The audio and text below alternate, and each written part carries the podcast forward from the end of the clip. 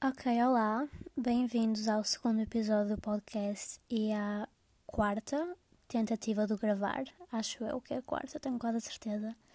Da primeira, a minha irmã começou a tocar violino a meio, mas eu já estava mesmo no fim, já tinha gravado 20 e tal minutos, então não quis desistir.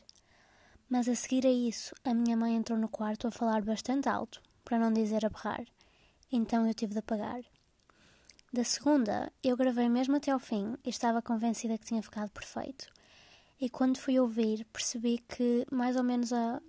mesmo no início, para aí ao fim de oito minutos, eu me tinha sentado em cima do microfone, ou seja, tínhamos oito minutos de eu a falar e 20 minutos de silêncio total e de eu a falar para as paredes.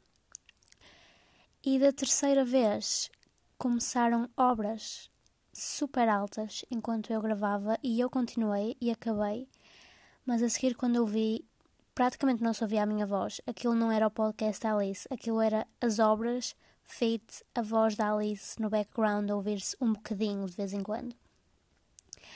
Mas eu queria mesmo, mesmo lançar hoje o episódio, então estou a tentar outra vez e vou ficar tão chateada se a quarta não for de vez. E eu ainda estou disposta a tentar uma quinta vez, mas se depois da quinta não ficar bem, eu desisto por hoje.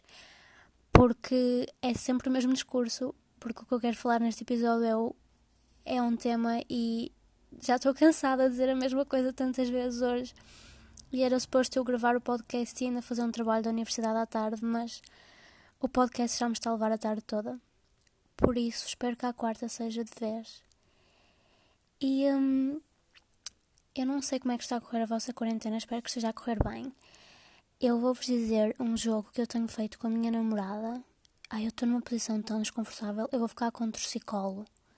Juro, tipo, eu já estou a gravar há dois minutos e já sinto a dor no pescoço. Eu vou ficar com um torcicolo para este podcast. Eu e a minha namorada estamos a fazer um jogo mesmo fofinho e entertaining que consiste em todas as noites eu mando-lhe três músicas e ela manda-me três músicas a mim e a seguir fazemos um ranking das músicas que mais gostamos, género em primeiro lugar, em segundo lugar, em terceiro lugar, e enviamos músicas que nós gostamos e que a outra não conhece, mas nós achamos que ela vai gostar. E ambas as músicas ganharem o ouro, ou seja, a música que ela mais gostar das que eu enviei e a que eu mais gostar daquelas me enviou, vão para uma playlist chamada Quarentena. E nós já estamos a fazer isto desde o início da quarentena. Ou seja, a playlist já está bastante grande e continua a crescer todos os dias. E no fim da quarentena vai estar épica. Por isso, é uma recomendação. Façam isto com alguém porque descobrem música nova, é boa e divertido.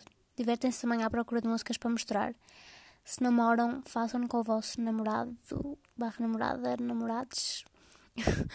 Se não namoram, obriguem um amigo a fazer com vocês. No homo. Mas, a sério, é uma boa recomendação. You're welcome. E vejam Too Hot to Handle se ainda não tiverem visto, que eu duvido, porque já toda a gente viu, mas se não tiverem visto, vejam. Porque é entertaining e não vos gasta neurónios absolutamente nenhums. E eu tenho andado tão ocupada, eu sinceramente, eu sou a definição de autocontrariação, porque eu queixo-me que a universidade me ocupa demasiado tempo e que a universidade não me deixa com tempo para fazer mais nada. E o que é que eu faço a seguir? Decido criar um podcast para ter de ter ainda mais trabalho. Decido inscrever-me no jornal da universidade em várias secções para ter de escrever vários artigos por mês. E decido inscrever-me num curso de Harvard. E ainda quero ter tempo para ver as minhas séries, falar com os meus amigos, falar com a minha namorada, falar com os meus pais, fazer exercício, fazer self-care, do género de tomar aqueles banhos longos e all that. E não tenho tempo, claramente, e queixo-me. E acho que tenho direito a queixar-me quando fui eu que me meti nesta posição. Por isso não sei, mas yeah, em relação aos cursos de Harvard, não sei se sabem, mas a Harvard está com bastantes cursos grátis. Por isso, procurem, se for uma cena que vos interessa. E podem dar dropout a qualquer instante, como o Tomás disse. Se não acabarem o curso, Podem não ter um diploma da Harvard, mas ao menos dizem que são um Harvard dropout, o que já é um orgulho, sinceramente, poder dizer que deram dropout de Harvard, tipo, that's huge. E A grande questão do podcast 2, à qual eu quero mesmo que me respondam, mas tipo, estou a falar a sério, por favor respondam-me, seja por Twitter, por Insta, por onde for, respondam, mandem-me um e-mail ou uma carta se quiserem. É. Ok, na realidade eu tenho duas, e cá estou eu a contradizer-me outra vez. A primeira é: vocês são viciados em online shopping? Tipo, vocês têm feito muitas compras online na quarentena? É que eu, eu nunca fui fã de online shopping, no sentido em que eu sempre preferi comprar as cenas ao vivo, fisicamente. Nunca comprava nada, nada online, a não ser que tivesse mesmo de ser, o que era muito raro. Porque prefiro, prefiro poder experimentar a roupa na altura, prefiro ficar com as coisas logo, não gosto nada de ter de esperar. Mas desde que começou a quarentena, se vocês abrirem a minha conta, eu tenho, e não estou a exagerar, mais de 10 coisas que eu já comprei e que ainda não chegaram e que estão em espera. E isto já desde o início de março. Coisas que eu encomendei no início de março ainda não chegaram e eu continuava a comprar mais e elas não chegam. Isto porque maioritariamente são coisas do AliExpress, ou seja, que vêm da China. Então, obviamente, está tudo muito mais lento e demora muito mais tempo do que o costume por causa da situação, né? O que é óbvio, mas eu não quis saber e continuei a comprar. E uh, já não compro há alguns dias, já não compro para aí há 5 dias, por isso estou 5 dias clean de online shopping, o que é bom. E eu estou mesmo a tentar controlar-me. Tipo, eu senti que isto só ia acabar quando eu ficasse sem dinheiro nenhum. Porque eu não conseguia parar. Tipo, é que é tão simples comprar cenas online. A partir do momento em que metemos os dados do nosso cartão no site, a seguir basta carregar em comprar e aquilo fica comprado automaticamente. Tipo, é tão simples, é tão rápido, é tão satisfying. E eu acho que já estava a um ponto em que eu podia ir para o My Strange Addiction e tipo ser eh, diagnosticada com opção por online shopping e eu estou a tentar travar-me. Por isso, se alguém, se vocês me seguirem no Twitter e me virem a falar de ir comprar mais alguma coisa, batam-me. Tipo, atirem com um tijolo para a minha casa. Eu vivo no Porto, atirem com um tijolo para o Porto. Pode ser que ela terra na minha casa, por favor, porque eu não posso comprar mais nada online esta quarentena. Chega de gastar dinheiro, eu estou a tentar poupar. O que vale é que provavelmente vamos receber o dinheiro de os festivais de volta, né? Mas mesmo assim eu estou a tentar poupar porque eu quero fazer um piercing quando a quarentena acabar. Sim, outro, mãe, caso estejas a ouvir isto. Que eu desconfio, já que não ouviste o primeiro episódio, mas ok. Sim, outro, pai. Tu eu sei que vais ouvir isto. Um, either way, agora a segunda questão principal e a mais principal dentro das duas principais é: vocês preferem a Cici ou a Rocky? E atenção, eu não estou a falar das atrizes, disclaimer, não estou a pedir para escolherem entre a Zendaya e a Bella Thorne, estou a pedir para escolherem entre a Cici e a Rocky, porque toda a gente a quem eu perguntei até agora votou na Rocky. Mas eu sempre preferi a Cici, eu era obcecada por ela. Eu tive uma fase, quando, lá está, quando vimos Shake It Up, para aí no quinto, sexto ano, em que eu tinha posters dela colados no quarto todo, tipo pela parede toda. A minha parede já não se via a tinta branca da parede, só se via a cara da Cici espalhada por todo o lado, com todo tipo de poses e caras diferentes, em todo o lado. E eu chegava a recortar a Rocky dos posters para ficar só a Cici, o que não sei até que. Eu não sei o que é que isso diz sobre mim, mas eu gostava mesmo muito da Cici. E uh, chegou a um ponto By the way, desculpem se ouvirem ruído de fundo, eu estou na cama, então posso mudar de posição às vezes e vocês ouvem-me mexer. um, chegou a um ponto em que eu mudei o nome das minhas redes sociais para Cici. E eu não me orgulho disto e não é uma coisa de que eu costumo falar. Eu tento abafar isto ao máximo. E isto fica pior. O pior está para vir. A seguir avançamos para o sétimo ano. Eu começo a ver Pretty Little Liars e fico obcecada pela Emily. E o que é que acontece? Eu mudo o nome das minhas redes sociais para Emily. E lá está, estamos para aí em 2013. Ou seja, quando eu digo redes sociais, eu estou a falar do Ask.fm, Tumblr, etc. Eu mudo o nome dessas redes sociais para Emily. E obrigo toda a gente a chamar-me Emily porque eu quero ser a Emily, eu amo a Emily e há algo na Emily que me faz amá-la loucamente. E na minha cabeça não é o facto dela ser gay, porque eu não sou, é o facto de ela fazer natação e eu também, ou algo do género. E juro, eu já não sei a passo do meu ask.fm, por isso eu não posso entrar a desativá-lo. A conta ainda existe e eu tenho tanto medo que numa entrevista de emprego ou assim a empresa me vai investigar e encontra aquilo. E não sei até que ponto é que é boa ideia eu estar a mencionar isto neste podcast. Por isso vamos fingir que eu não disse nada e que eu não tenho uma conta chamada Emily no AskFM, ok?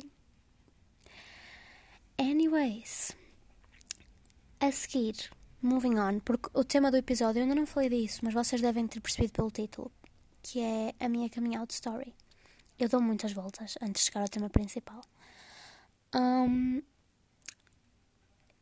eu estava a fazer uma sleepover, ainda estamos no sétimo ano, com as minhas amigas da altura, éramos para aí, era um grupo, não sei, sete, oito, e estávamos a jogar bué inocentemente ao Who's Most Likely To. E eram perguntas, lá está, mesmo inocentes, do género Who's most likely to cuspir na rua? Who's most likely to engolir uma chiclete? Who's most likely to hum, dormir com peluche até aos 20? Cenas do género. Até que alguém se lembra de perguntar Who's most likely to virar lésbica? E nós tínhamos de escrever o nome da pessoa que achávamos num papel e depois mostrávamos todas ao mesmo tempo. Então, 3, two, one. Viramos os papéis e adivinhem, toda a gente tinha escrito Alice. E nós ficamos todas tipo, riso nervoso, just kidding, just a game, next question. E eu tipo, o que é que se está a passar? Porquê é que eles votaram em mim? Tipo, what the fuck? Mas, bué, isto só por dentro, né? Porque por fora estava tipo, never gonna happen, I love boys. A seguir, by the way, tipo, isso turned out to be true. E eu lembro-me que nesse jogo também ganhei a ronda em que perguntaram who's most likely to ser famoso graças ao seu emprego. Eu lembro-me que também ganhei essa ronda. Por isso, já que a parte do ser gay se tornou verdade, espero que a segunda parte também se torne verdade e eu seja tipo a repórter principal da RTP um dia. Let's just pray que aquele jogo tenha alguma espécie de feitiço. Continuando, isto foi no sétimo ano. E lá está, eu com a minha panca pela Emily, mas bem inocentemente e sem me cair a ficha. E a ficha só me caiu no nono ano, ou seja, passamos dois anos à frente. Entretanto, já não estou no AskFM, já estou no Twitter, yay! Uh! Já progresso. Então, estou no Twitter e eu via na altura Bad Girls Club. Recomendo muito bom para passar tempo na quarentena, super entertaining, é só gajas à porrada por motivo nenhum. Literalmente. A competição é só elas terem de existir na mesma casa e dá sempre empurrada. Um, eu estava a ver Bad Girls Club e havia uma rapariga que se chamava Rocky, acho eu, que é contraditório porque eu gostava mais da Cici do que da Rocky, mas anyways, esta é uma Rocky diferente. E ela era boa linda. E ao contrário do que aconteceu com a Cici, e com a Emily, desta vez eu pensei mesmo: ok, eu não quero ser ela, eu quero estar com ela, eu quero estar em cima dela. E peço desculpa aos meus ouvintes que estejam abaixo de 16 anos. Um, e, yeah, e eu fiquei tipo: ok, what's going on? Não estou a perceber. Então fui fazer aquilo que todos os gays, e isto não é mito, todos os gays fizeram isto. Tipo, não é estereótipo, todos os gays fizeram isto, tenho a certeza. Eu meto a mão no fogo, meto o corpo inteiro, meto o cu no fogo, em como todos os gays fizeram isto, que é quando achas que podes, se calhar, só se calhar, ser gay, ir fazer quiz ao BuzzFeed em que respondes várias perguntas e o quiz te diz a tua sexualidade e eh, fazer imensos, fazer milhares e depois passar para outros sites e a seguir ver vídeos no YouTube e responder a centenas de quizzes. E os quizzes têm as perguntas mais parvas, estúpidas e óbvias de sempre, do género: Alguma vez achaste uma rapariga atraente? E tu dizes sim. Alguma vez te imaginas a dar um beijinho a uma rapariga? E tu dizes sim. E o quiz responde-te: não és hetero, tipo, a letras enormes em cor arco-íris, e tu ficas, hum, ainda não estou convencida, tipo, não acredito bem neste diagnóstico. Eu sei que já fiz 504 quizzes, mas deixa-me fazer 505, just to make sure. E a seguir fartas-te os quizzes e simplesmente, eventualmente, aceitas. E no meu caso, aconteceu quando eu comecei a falar com uma rapariga, ainda estamos no nono ano, que eu seguia no Twitter. Aí o meu nome nas redes sociais já era Alice. Graças a Deus. Se fosse Emily, nunca tinha falado com ela, certeza. E eu comecei a falar com uma rapariga e na altura nós achamos que tínhamos imensas coisas em comum porque íamos as duas para humanidades e na altura isso era ter bem em comum for some reason, porque ninguém ia para humanidades e gostávamos da mesma cantora, então ficamos soulmates. E ela era bi, assumidamente, e falava bastante sobre isso no Twitter dela, sobre a sexualidade dela. Então eu fiquei bué amazed, tipo, oh my god. E aí sim que eu fiz, é tipo, I have a crush on her. E uh, de repente, tipo, passou de ser a use dele para fiquei tipo, ok, tenho uma crush nela. E ela é uma rapariga. E um, contei à minha melhor amiga e ao meu melhor amigo da altura. E o assunto morreu por aí. Depois deixou-se andar até ao nono, décimo, décimo primeiro. Sim, eu estou a contar com os dedos. Por favor, não me julguem. Décimo, décimo primeiro, décimo segundo. Até ao décimo segundo. Ou seja, passado três anos. Passado duas namoradas e várias raparigas não namoradas, mas cenas pelo meio. Início do décimo segundo ano, eu estava a namorar com a minha namorada atual há dois meses. E a minha mãe começou a insistir que eu andava estranha. Mas é insistir, quando eu digo insistir, é dizer mesmo tipo, tu estás-me a esconder alguma coisa, eu sei que estás a esconder alguma coisa grave. E certo dia nós estávamos no carro e ela diz-me, ok, nós tipo, nós não vamos sair daqui até tu me dizeres o que é que é que estás a esconder. E eu a dizer, ah, não estou a esconder nada. E ela diz, ah, pronto, eu vou tentar adivinhar e se eu acertar, tu tens de me dizer. E ela começa a mandar cada teoria que eu fiquei parva. Ela vira-se: Ah, já sei o que é. Andas a tomar cocaína. E eu: Hã? E ela: Oh meu Deus, não, não é isso. Tu não andas a tomar cocaína, tu andas a vender cocaína no colégio. E eu: Desculpa. E ela: É isso, só pode ser isso. Eu: Tipo, não, mãe, juro. Tipo, não estou metida em cocaína, muito menos a vender. E ela: então, mas há alguém cá a vender, algum amigo teu está a vender, tu andas a consumir ou estás metida no meio da venda ou és tipo, andas a fazer publicidade? E eu não, não, tipo, não há cocaína metida na história. E ela, então se não há cocaína é pior ainda, mataste alguém, tipo, roubaste alguma cena mesmo grave, ajudaste alguém num homicídio. Tipo, ela estava convencida que era uma ilegalidade e que eu ia presa. E ela já estava a imaginar todo o tipo de pior cenários. É isto que dá a ter uma mãe que se licenciou em Direito.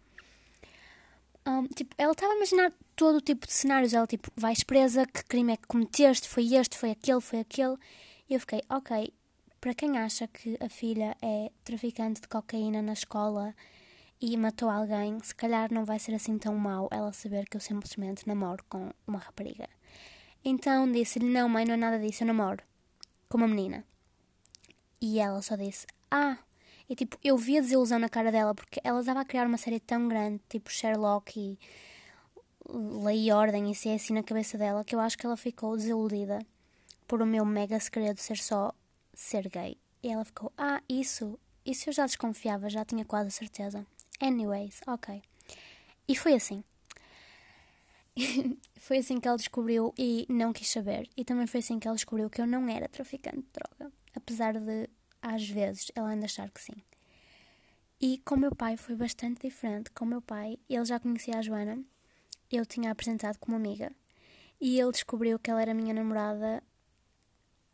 Segundo aquilo que eu acreditava, ele tinha descoberto em agosto, quando nós estávamos no Algarve a passar férias, agosto de 2019.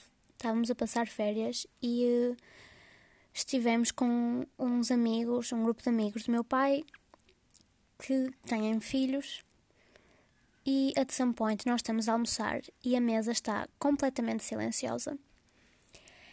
E uh, a filha dos amigos do meu pai diz: Então Alice, ouvi dizer que tens uma namorada. E, ok, se vocês pudessem ver a minha cara naquele momento, eu juro que era priceless. Eu não sei de que cor fiquei, eu devo ter ficado pálida, branca, tipo roxa, vermelha, tudo ao mesmo tempo, tipo sem pestanejar, bué e tensa, tipo, what the fuck? E uh, ninguém responde. E ela continua e diz: Como é que conheceste a tua namorada? Podes falar mais sobre a tua namorada? Um, nunca conheci nenhuma rapariga que namorasse com outra rapariga. Como é que é? Como é que é isto? Como é que é aquilo? E está o meu pai sentado ao meu lado. O meu pai estava sentado entre mim e ela. E estão os pais dela, bué desconfortáveis, a dar-lhe, tipo, sinais para ela parar e a tentar mudar de assunto. E está a minha irmã a tentar não se rir. E um amigo meu a tentar não se rir também. E eu a tentar não chorar. E, e foi assim que ela fez o favor, tipo, de me puxar pelos cabelos à força toda para fora do armário, em frente ao meu pai. Então eu pensei, pronto, ok, meu pai agora já sabe, assunto resolvido, assunto arrumado, já não tenho que tratar nada, ela tratou do assunto por mim. Até cá há pouco tempo atrás, mas quando eu digo pouco tempo atrás, foi tipo mesmo pouco tempo atrás. Eu estava a falar da Joana com meu pai e mencionei a palavra tipo namorado ou casal ou uma cena de género, já não sei. E ele vira-se, ah, finalmente! E eu, what the fuck, como assim? Ele, ah, finalmente admites, tipo, eu sei perfeitamente que ela é tua namorada, já estava farto que não dissesses. E eu, ah, mas tu sabes desde agosto, tipo, quando houve, you know? E ele, o quê? Eu, ah, quando a X te disse. E ele, ah. E tipo, ele não estava mesmo a lembrar-se. E eu, não te lembras aquele dia que depois eu tive um ataque de ansiedade, teve de ligar para a psicóloga e para os meus amigos e para a Joana, tipo, e para a mãe e fiquei mesmo mal e entrei em pânico e pensei que a minha vida ia acabar. E ele, ela disse isso? Não me lembro. E eu, sim, ela disse, ela começou a falar da minha namorada, não sei o quê. Meu pai, ah, eu não ouvi nada. Percebam isto, tipo, meu pai estava sentado entre nós as duas a comer batatas fritas, bué no canto dele, e a mesa estava a ir abaixo e ele não ouviu nada. Tipo, se ouviu, entrou por um ouvido, saiu pelo outro, ele não prestou atenção, ele não estava, tipo, não estava nem aí. Eu não sei o que é que ele estava a pensar, sinceramente. Mas ele claramente não estava nem aí e cagou completamente. E, yeah, mas a parte do meu pai foi bastante traumática no início, no momento. Agora já não, obviamente. E apesar de tudo, eu sempre soube que eles iam reagir bem, os dois. Por isso, yeah, that's my story. E relativamente ao resto da minha família, everyone knows. Eu nunca disse straight up, mas everyone knows. Até a minha avó, nos meus anos, ela estava cá em casa e a Joana estava também. E a minha avó, que já tinha ouvido boi falar da Joana, né? Tipo, chegou à minha beira e disse-me assim baixinho: A Joana é muito bonita. E depois deu-me palmadinhas nas costas, literalmente, do género parabéns. E eu fiquei: Obrigada, eu sei. tipo, I know, right? Look at her face, she's perfect. E, yeah, eu tive muita sorte, tenho muita sorte nesse aspecto com a minha família. Sei que nem toda a gente tem a mesma. Por isso, anyways, isto é só a minha experiência. Não sou eu a dar dicas a ninguém. Não vos estou a dizer para tipo, fazerem da maneira que eu fiz, ou quer que seja. É só a minha experiência que pode ajudar ou não alguém. E se quiserem falar sobre isso, se precisarem de conselhos sobre como sair do armário ou o que quer que seja, ou como reagir a alguém próximo ter-vos saído do armário, you can come to me. Não que eu seja licenciada, tipo, I don't have a degree on coming out, nem nada do género. Não sou tipo, não. Mas eu passei para aí seis ou sete meses com a psicóloga a dar-me notas de como contar aos meus pais, antes de eu contar. E eu não segui nenhuma das notas dela, mas ainda as tenho na minha cabeça e tenho-as em papel também, por isso eu aprendi a parte teórica, apesar de não a ter aplicado ao meu caso, e pode ser que ajude alguém. And that's it. By the way, obrigada a quem ouviu o primeiro episódio e disse que a minha voz era fofinha. Thanks, that meant a lot. Apesar de eu não achar a minha voz nada fofinha, obrigada. E obrigada a quem ouviu em geral. Ouviu bem mais gente do que eu estava à espera. Espero que ouçam este também. Espero que não seja um flop. E deem feedback. E não se esqueçam de responder se também têm feito compras online e se preferem a Cici ou a Rocky. E caso não voltem na Cici, preparem-se para levar o blog. Just kidding. Or not really. Anyway, se eu continuo sem saber como acabar um podcast, por isso beijinhos. Fiquem bem sabem onde encontrar-me e nada de procurar pelo ask.fm onde eu me chamo Emily.